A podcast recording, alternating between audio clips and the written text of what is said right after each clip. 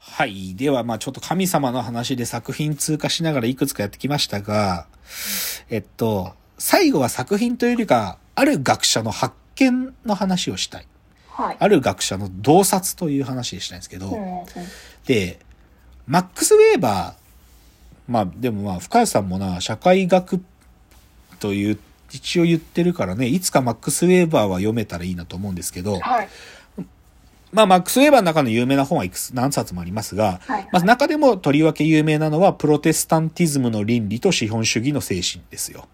まあ、いわゆるプロリンと省略していう、プロテスタンティズムの倫理と資本主義。まあ、この本は何書いてるかというと、なぜ資本主義っつうのは、プロテスタントが多いイギリスで生まれたのか、もしくはドイツで成功したのかという、はいはいその分析、マックス・ウェーバーの分析を書いたものです。うんうんうん。で、すごく端的に言えば、プロ、このプロテスタンティズムの倫理って言ってるのは、単純に言えばプロテスタントの方が勤勉なんだよ。勤勉なの。だから資本主義が生まれたっていう話なのね。で、で、だけど、じゃあなぜプロテスタントは勤勉なのかっていうところについて、もうちょっとマックス・ウェーバーのロジックをさらうと、でもさ、少し冷静に考えると、キリスト教、まあカソリックね、キリスト教の人たちがそもそも持っている信仰の形から言うと、勤勉であることって実はちょっと矛盾してるんですよ。なんでかっていうとさ、はい予定説ってわかります？予定説。はい、はい。そう。まあ、言っちゃえばあなたが、まあ、う天国に行く存在なのか、地獄に行く存在なのかっていうのはもう神様決めてるんだと。うん予定説。で、まあ、主にカルバン派の奴らはその予定説に忠実だけど、でもさ、予定説の立場から考えたらさ、いい？僕が天国行くか地獄に行くかもう決まってんだよ。うん。決まってんだよ。だったらさ、僕さ、現世でさ、自堕落な生活してたって、俺天国に行くのもうすでに決まってるんだとしたらさ、うん別に自堕落に過ごしてたっていいじゃん。仮にさ、一生懸命やってても地獄行くんだったらさ、自堕落にしてたっていいじゃん。っ。てのが、実は予定説よく考えるとそうじゃん。はい、でも、はい、でもなぜかプロテスタントは勤勉なんですよ。で、それは一体プロテスタントはどういう風に神を捉えてるかっていうことなんだけど、で、ここで重要なのはうん、ここね、難しいんだけど、神様はね、神様は、私が地獄、天国に行くか地獄に行くかという、この今の私が行くかどうかということだけでなくね、神様が、この私が、勤勉に現世で過ごすことすらも知ってらっしゃるので、私が天国に行くか地獄に行くのかを知知ってるんだよ。勤勉が前提ってことですか？まあ前提というか、神様が、でも僕が勤勉に生きるということも知ってらっしゃるんだよ。神は。僕が自堕落に生きる、生きない。かはいそのことに関係なく僕が天国に行くか地獄に行くかを知ってるんじゃなくて、僕がこっから先勤勉に生きる、もしくは勤勉に生きないということを知ってらっしゃる。それすらもお見通しなので、僕が地獄に行くか天国に行くか知ってるんだよ。8割。8割分かりました。いや、だから、ぶっちゃけ、別にね、むずい話じゃなくて、うんその、要は、僕がさ、勤勉に生きる人間だからこそ神は私を天国に導いてくれるんですよ。でもそれは予定説で決まってるというよりかは、神は私が勤勉に生きるということをちゃんと分かってくださってる。だったら私はその神が分かってくださってる通り勤勉に生きねばならぬよねっていうことを、プロテスタントたちはそういうある意味論理の順番を逆転させてるわけ。神が知っている。だからはい僕が勤勉に生きてるから天国に行くじゃなくて、神が知ってくださってる。だから私は勤勉に生きる。という順序なの。うんうんうん。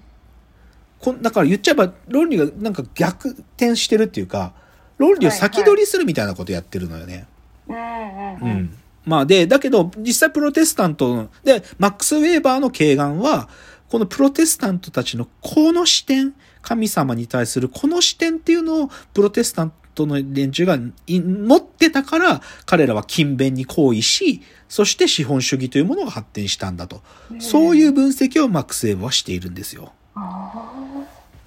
で、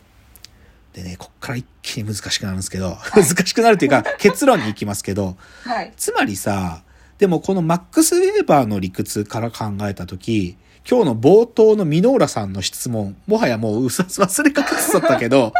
そもそも、私の行為というのは神由来なのか、自分由来なのかと。問題意識っていうのは、外からも、もたらされるものなのか、私の内から湧き上がってくるものなのかっていうのの、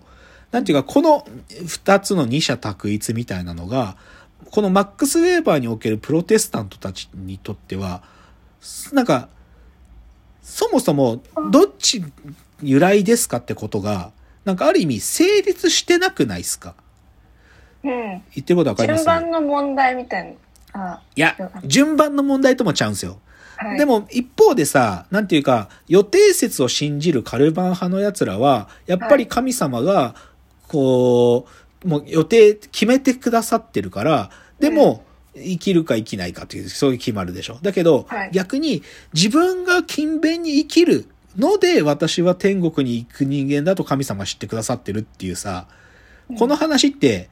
なんかさ、神様が知ってくださってるから私は勤勉に生きてるって言いながらも、でも私はまず勤勉に生きなければ天国に行けないっていうさ、なんか、まあ、深井さんが言う順番の問題って言ってもいいけど、どっちが先に来てるかっていうのもさ、結はい。局どっちが先かってなんかさ、ひどく曖昧じゃない？うん。で、ある意味、この曖昧だっつうのがミソで、つまりさ、外からしききっかけがもたらされて私がこうするとか、私の内側から湧き上がる衝動で私はこうするっていう、なんか、どっちでもなくって、なんかどっちでもないからこそ私は行為できるんだよ。なんか、究極どっちかだって決めた瞬間、私はもう何もしない自堕落っていうカルバン派みたいになっちゃうわけ。逆言うと、神が決めてくださってるって思った瞬間、私は逆に言うと行為できなくなっちゃうわけよ。うんうんうん。で、で対して、なんか私が神様が知ってくださってるっていう概念を持ち出すんだったら、なんか私は、あ、でも神はそう、きっと私がやることすらお見通しだから、も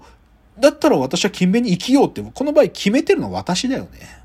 うんうんううん。ん。でもそれは、外由来なのか自分由来なのかっていうと、なんかどっちでもないっていうか、どっちでもあるっていうか、はいはい。そういう話なんですよ。あうん。で、でも、で、でもこの話っていうのはさっきのさ、これをどっちかというと、神を信じるプロテスタントっていう人間の話してるけど、さっき挙げた、神は死んだのかとか、もしくはエデンの東みたいなのは、はい実は神様すら同じなんだよ。神様すらさっきの、要は、言っちゃえばね、収めるだろうとか、収めなければならないとか言ってんじゃなくて、収めることをあたうっつって、神様もぶっちゃけちゃえば自分が完全だって存在だっていうふうに神様自身も言ってないわけ。神様自身もある意味僕らと同じ行為者で、なんか、うん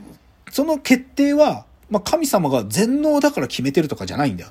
神様はそうだって別に全能だったら使えないはずのこれとかこのとかも、神様は人間と喋るときには使えるはずで、で、その使えてしまうってことは神様すら僕らと同じ行為者で、それは全てが決まってるからそうだとか、神様が完全だからそうだってじゃなくて、神様は人間と同じように、もう言っちゃえば地面に落っこちてきてるってさっきから言ってるのは、うん。神様も僕らと同じ自分由来なのか外由来なのか決めん、わかんないけどなんだか知んねえけど行為できちゃってるっていうそういう行為者だっつう話なんです。うん神様が行為者になる前ってどういう状態なの神様が行為者になる前っていうのはどちらかというとこの場合、あくまでもその神様って存在を僕らがどう扱うかってことなんですよね。神様がそれこそ全知全能だって言ってる時は神様はまだ行為者だっていう地平に落ちてきてないんですよ。うんだけど、神様がお前全知全能じゃねえじゃねえかとか疑いを差し向けたりすると、あ、僕らが完全だと思ってた神様も実は行為、もともと行為者の位置にいたんだなってことを気づくわけ。あなんかレイヤーが違うところにいたのがそうそう、いたと、そう、いたと勝手に思ってたけど、全然違くなかった。同じだったっていう、そういう話ですよ。ああなるほどそうで、なのでね、で、この話がね、今日の途中省略した、はい自己言及の問題とフレーム問題っていう、この二つの問題を接続して、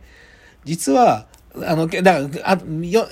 興味がある人は読んでくださいって言った、軍事ペギューこと宮台真司のトークイベントが書いてあることなんですけど、はい。で、それを接続されてると、でも僕が今今日言った話って、極めて、なんか、文系チックな、